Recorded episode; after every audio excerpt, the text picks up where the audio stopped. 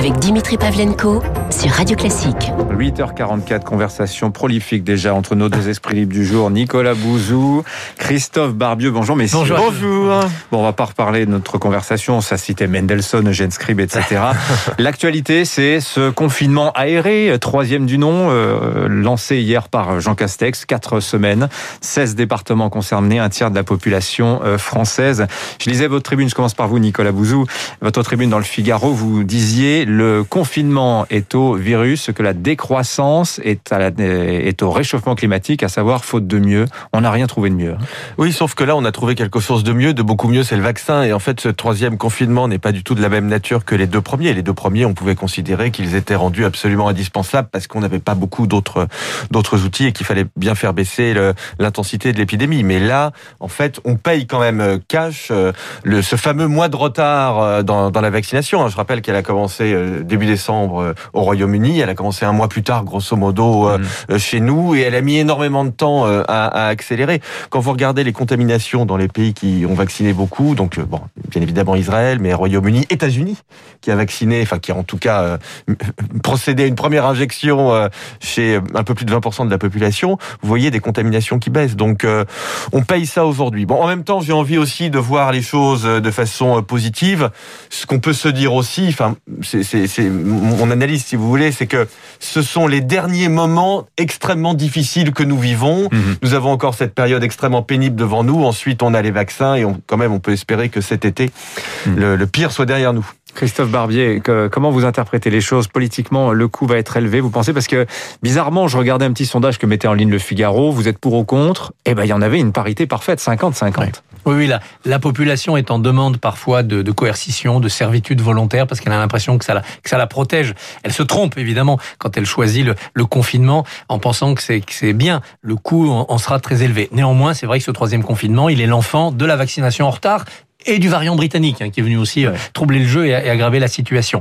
Euh, le coût politique Aujourd'hui, pour Emmanuel Macron, c'est bah, l'échec du pari du 29 janvier. Hmm. Alors il peut dire, je vous ai donné quand même huit semaines de sursis, j'avais dit pas de confinement tant que c'est pas vraiment indispensable, j'ai tenu ma promesse. C'est vrai. Mais les Français avaient pris ça pour un engagement qu'il n'y aurait plus de confinement. Et donc, de ce côté-là, pour un tiers du pays, la promesse n'est pas tenue. Est-ce qu'Emmanuel Macron peut limiter la casse politique en réussissant la sortie du confinement? Projetons-nous dans un mois. Dans un mois, si nous avons tenu les 10 millions de vaccinés promis par M. Castex et qu'on se rend compte que là, c'est à haute dose que l'on vaccine parce que les stocks sont arrivés. Si dans un mois, on nous dit, voilà, un protocole de réouverture, 20 avril, on rouvre les musées, 25 mai, on rouvre les théâtres, euh, mi-juin, on rouvre les restaurants, les Français se diront, bon, ouf, ça a été ric-rac, on a dû serrer les fesses encore un mois de plus sur la fin, mais ça y est, maintenant c'est mm. bon, c'est un tunnel dont on est dans la sortie, on ne la voit pas seulement au bout, on est dans la sortie du tunnel. Ça sera un moyen pour Emmanuel Macron peut-être de rattraper la chose politiquement. Nicolas, un commentaire, coup politique? Euh, je suis entièrement d'accord avec l'idée de la réussite de la sortie du du, du, du, confinement. Le, le, ce qui me gêne un peu avec cette histoire de vaccination, c'est que on a quand même cumulé les erreurs depuis le début de la campagne. Mm. On, en, on en a encore eu une cette semaine, pardonnez-moi, mais avec cette suspension de plusieurs jours de la vaccination AstraZeneca. Axel Kahn disait pas ça. Hein. Axel Kahn tout à l'heure à ce micro disait euh, non, c'est normal, c'est normal. Il y a des cas de thrombose euh, en quantité significative, suffisamment significative pour qu'on s'y arrête quand même. Écoutez, d'autres pays l'ont pas fait. Le Royaume-Uni euh, a vacciné euh, plus de 11 millions de personnes euh, avec ce avec ce vaccin. La Belgique, moi, si vous voulez, moi, je, je, considère qu'on est en guerre, qu'il faut que notre pays traverse ces moments les plus difficiles depuis la deuxième guerre mondiale et qu'on doit avoir une psychologie qui est adaptée à ce moment extrêmement grave. Et donc tout ce qui est perte de temps de 2-3 jours, hésitation, tergiversation, ne me semble aussi, hein. pas du tout indiqué. Et regardez ce que font. Pour moi, le modèle en ce moment, c'est pas Israël, c'est pas le Royaume-Uni, c'est les États-Unis. C'est ce que fait l'administration Biden aux États-Unis avec un plan de sortie de crise, un plan qui est un plan sanitaire, un plan social et un plan économique, qui est d'une violence absolument inouïe. Hein. On n'imaginait pas ça d'ailleurs de l'administration Biden ni de Joe Biden qui était souvent présenté comme étant quelqu'un d'un peu pusillanime, euh, puissant même, etc. Plus que violence, on peut dire puissance. Et en fait, on, on, se rend compte que là, si vous voulez, les, les Américains se sont mis dans un état d'esprit de sortie de crise coûte que coûte. Et l'Europe et la France ne sont pas là-dedans. Tiens, le coût économique maintenant de ce reconfinement, alors il est estimé par Bercy à 0,2 points de PIB euh, par mois. C'est quand même nettement moins élevé euh, que les deux premiers confinements. Écoutez ce qu'en disait Olivier Dussopt, le ministre chargé des comptes publics. Il était ce matin l'invité d'Europe 1 Nous avons une prévision de croissance qui est à 6%. Notre estimation est que les décisions annoncées hier soir pourraient nous, nous coûter 0,2 points. Ça sera un passage de 6 à 5,8. Mais nous avons aussi des motifs d'espoir du, point de vue économique. Moi, je, reste convaincu que le 6% est, à, est atteignable. Voilà, c'est un petit caillou dans la chaussure, euh, finalement, ce reconfinement de quatre semaines, euh, Christophe Barbier. Il est quand même très allégé. On vient d'apprendre que les mmh. coiffeurs pourraient rester ouverts, donc c'est ouais. tout un symbole. C'est pas l'essentiel du PIB français, mais oui. c'est un symbole. C'est-à-dire qu'on fait un confinement extrêmement allégé. C'est pas la cloche sur tout le pays qu'on a connu l'année dernière. C'est-à-dire que dans l'esprit du gouvernement, le discours porte la priorité sanitaire, sauver des vies. La pensée porte la priorité économique, mmh. sauver euh, les finances publiques, sauver l'économie, sauver ces 6% de, de croissance. C'est sans doute sage de la part du gouvernement. Moi, je pense qu'ils pourraient l'assumer un peu plus clairement. Je pense que les Français aujourd'hui peuvent entendre un raisonnement où on leur dit voilà, euh, sauver des vies c'est important à court terme, mais voilà le coût à long terme en termes de santé psychologique et physique, en termes d'économie, en termes de budget. Et les Français sont prêts à entendre ce discours, qui est le discours d'une puissance mondiale, mmh. qui doit dire nous devons sortir en préservant notre rang de cette crise, et donc nous devons accepter certains sacrifices. Alors j'ai une nouvelle mauvaise nouvelle, messieurs. Hein. Deux nouveaux variants ont été identifiés en Californie. Euh, ils, se, ils sont désormais cinq sur cette liste des variants d'inquiétude. L'un des deux variants californiens d'ailleurs a été détecté à Saverne dans le Bas-Rhin, donc un petit cluster. Euh, ça pose aussi la question de l'efficacité des, des, vaccins. Alors on sait que là, le tuilage en termes de campagne vaccinale, euh, sachant qu'AstraZeneca, on sait qu'ils ont des gros problèmes d'approvisionnement. Hein, ils nous fournissent quoi Les mêmes pratiquement un dixième seulement de ce qu'ils devaient nous livrer.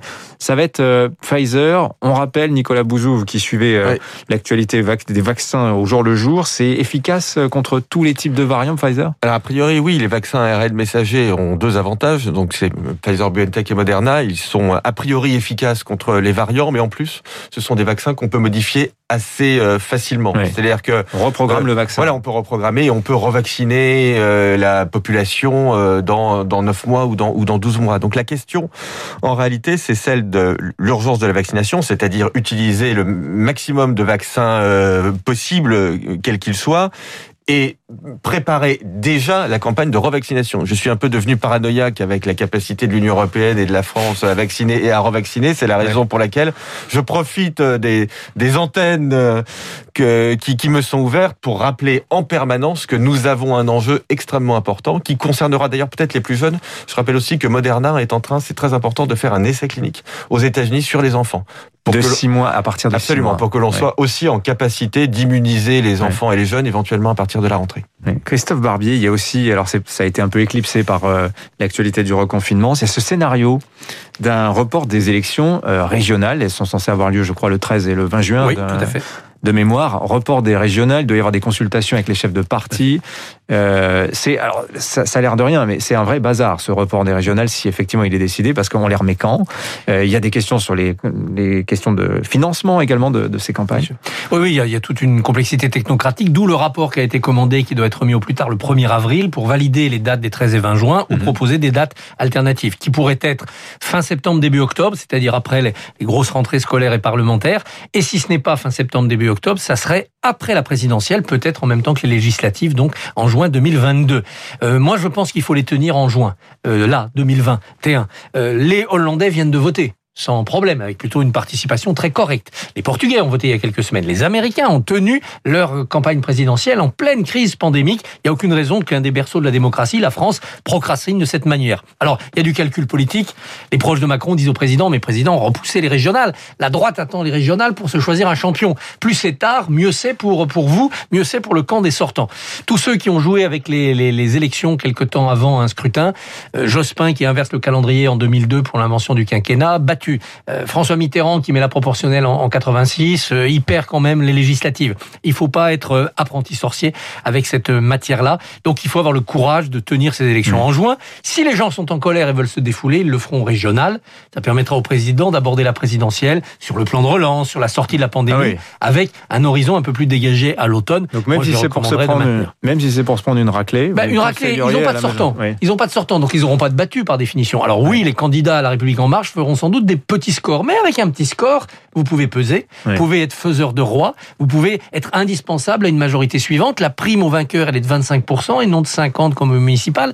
Il y a une manière de jouer malin au régional quand on est un petit parti comme la République en marche. Oui, puis moi je vois une sorte de sous-texte quand même à cette discussion sur le rapport des régionales. C'est on nous dit le reconfinement en quatre semaines.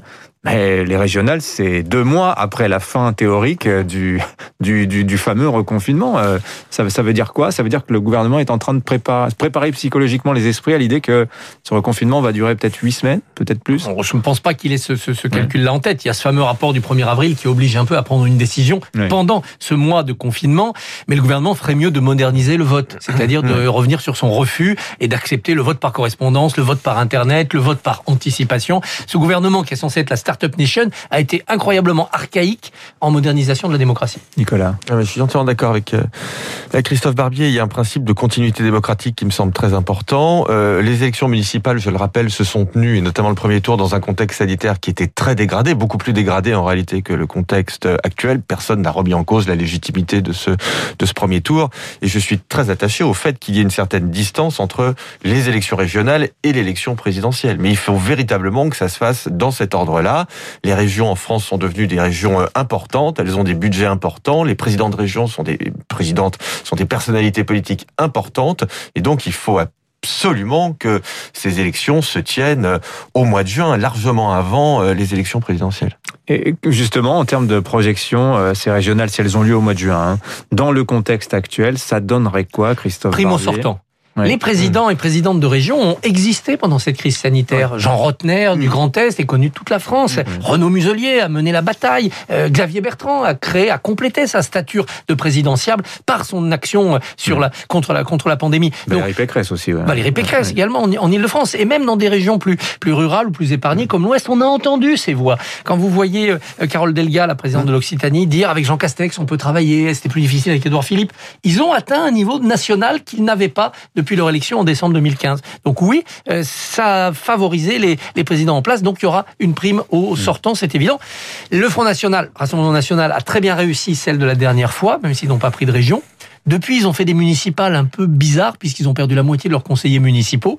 On n'aura pas Marine Le Pen ni Marion Maréchal, les vedettes du parti, dans la liste. C'est un peu des élections mystères pour le, le Rassemblement mmh. national. Marine Le Pen les enjambe. Elle parle présidentielle et très peu régionale. Merci messieurs. Nicolas, j'en profite pour citer le titre de votre dernier ouvrage. Nicolas Bouzou, Homo Sanitas, Histoire et avenir de la santé. C'est absolument passionnant. On apprend que ça fait quoi? Les plus de 10 000 ans que les hommes se soignent, notamment Il y a toujours eu des médecins, des traitements, de la chirurgie, etc. Voilà, c'est paru chez XO Édition. Merci messieurs. 8h57 dans un